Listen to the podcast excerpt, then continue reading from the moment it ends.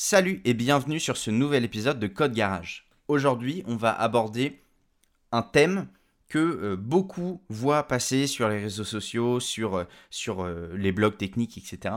Mais où on ne connaît pas forcément l'acronyme, où on ne comprend pas toujours bien de quoi ça s'agit. Ce thème, c'est le SSR, ou qu'on appelle aussi le Server Side Rendering. Donc, si on reprend, une, si on prend une analogie qui est la mode vestimentaire par exemple, eh ben, on dit que les modes, elles tournent.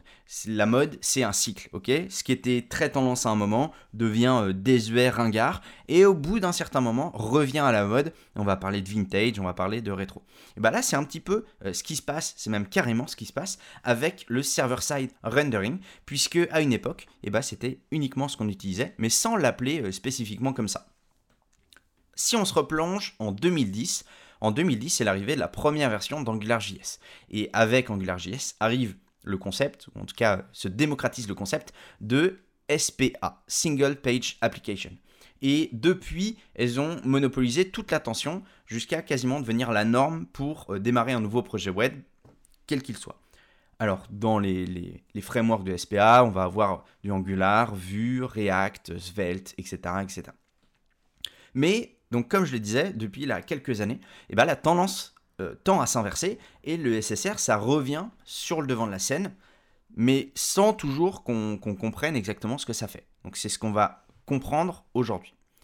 Alors le principe, c'est que d'abord, avant d'aborder le SSR, on va parler justement de ces fameuses SPA, Single Page Application, pour bien comprendre ce qui différencie les deux euh, et pourquoi ce sont deux paradigmes vraiment différents. Donc dans le cas d'une SPA classique, comment ça se passe en termes de communication entre le client, qui est le, navigateur, et le serveur. Le navigateur, quand on arrive sur un nom de domaine, eh ben, il va envoyer une requête HTTP euh, GET euh, slash, euh, parce que là on arrive sur la, la racine du nom de domaine. Donc cette requête, il va l'envoyer au serveur. Le serveur, lui, il va retourner une page index.html qui est quasiment vide et qui contient seulement des liens vers les ressources JavaScript et CSS de l'application web. Le navigateur, il va récupérer les ressources qui sont indiquées dans l'index.html, il va les charger euh, en mémoire et exécuter tous ces scripts-là, enfin le script JavaScript, et donc l'application web en tant que telle va euh, se lancer. Une fois qu'elle est, lancée, souvent elle va faire appel à son routeur qui va euh, bah, demander la vue en question et le code logique qui a été demandé par l'utilisateur, donc là en l'occurrence la page d'accueil de l'application. Une fois que la vue est chargée, l'application va demander euh, au serveur, la plupart du temps, des données à injecter dans la page en faisant des requêtes asynchrones. Et souvent, c'est euh, plusieurs requêtes euh, asynchrones pour bah, plein de choses, charger l'utilisateur, charger des textes, du contenu, des articles, peu importe. Et donc ça, ça va être parfois plein de requêtes HTTP. Le serveur, lui, il va devoir faire des appels à la base de données, pour préparer les données et les renvoyer. Ça peut être des API REST, ça peut être des API euh, GraphQL, euh, ça peut être plein de choses. Euh, si les données retournées donc là au navigateur contiennent des contenus multimédia, le navigateur il devra charger, il devra faire appel à ces ressources pour les charger, les images, etc. etc. Et seulement à la fin, eh ben, l'utilisateur il pourra consulter la page qu'il a demandé à l'origine avec toutes les informations chargées dedans et affichées correctement.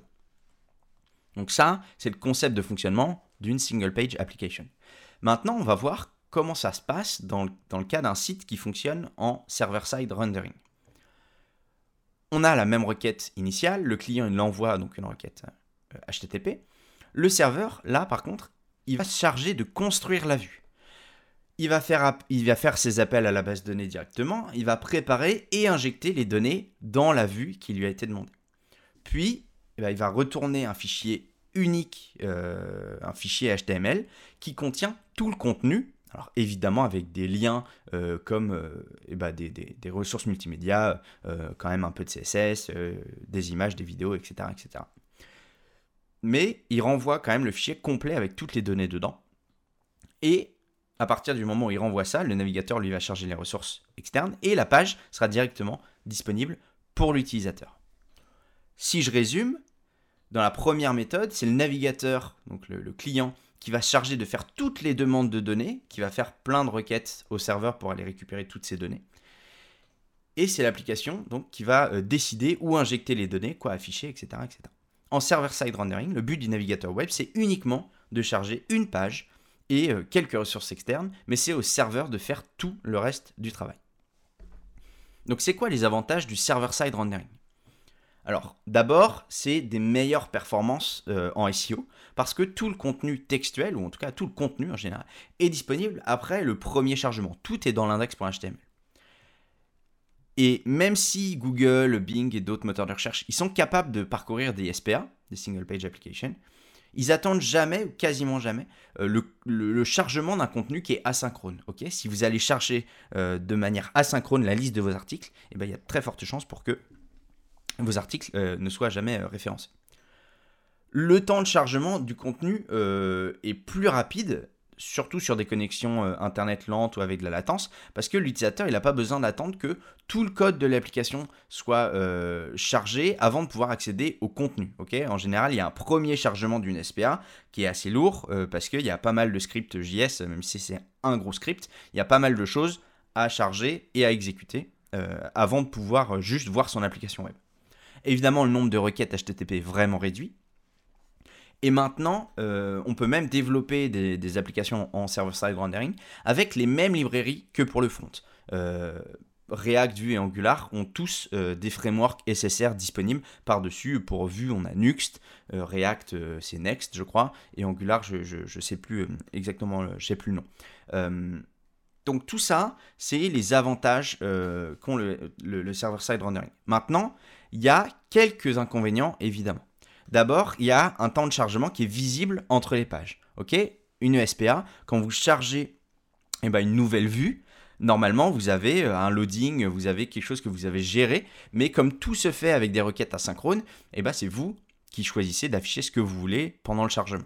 Là, en l'occurrence, euh, une application en server-side rendering, eh ben, c'est le navigateur qui charge, donc c'est une page blanche de potentiellement quelques, quelques millisecondes, quelques secondes si vraiment il y a un problème de chargement. La charge serveur, elle va être nécessairement plus importante. Alors, elle va être importante de manière différente parce que le travail à faire de, créer, de créer la vue, d'injecter les données, etc., etc., tout ça, c'est lui qui le fait. Il n'a pas juste à retourner des données comme il le ferait euh, dans le cas de requêtes asynchrones. Et euh, surtout, l'environnement de déploiement du front-end est un peu plus euh, complexe parce qu'il nécessite euh, bah, plus seulement un hébergement web statique où on a bah, notre index.html qui est quasiment vide et qui fait appel à des ressources JS. Mais, mais par exemple, donc, dans le cas de Node.js, c'est un peu plus complexe parce qu'il faut, il faut faire tourner du Node en back. Alors attention, ce dernier point, il n'est pas réellement vrai puisque du SSR, et c'est là où je voulais en venir, du SSR, on en fait, pas depuis la nuit des temps, mais en fait, quand on faisait du PHP, euh, même pur, euh, il y, a, 20 ans, 30 ans, euh, eh ben, c'était du SSR. ok? Qu'est-ce que c'est un simple fichier PHP qui va nous retourner du HTML C'est du server-side rendering. Parce que c'est le PHP qui va s'exécuter, générer notre fichier HTML au final et nous le renvoyer. Donc ça, bah, c'est pas plus compliqué à, mettre en place qu'une SPA. Euh, mais simplement, on parle rarement de server-side rendering quand on fait simplement du PHP. Pourquoi Je sais pas, parce que ça vient avec la hype, avec la mode, etc., de ces nouveaux frameworks comme Nuxt, Next, etc. Mais il faut savoir que quand vous faites du PHP classique, euh, ou même, euh, même du Express qui va tout simplement construire votre vue, eh ben, c'est du server-side rendering, même si on le, on le verbalise pas souvent comme ça. Alors, en conclusion, bah, le server-side rendering, apporte des solutions euh, aux problèmes que posent les single-page applications, notamment sur le référencement naturel d'un site. Euh, mais on ne peut pas vraiment dire qu'il y ait de meilleures solutions entre les deux. C'est à vous de faire le choix entre du SSR ou une ESPA en fonction bah, des besoins et des contraintes de votre projet.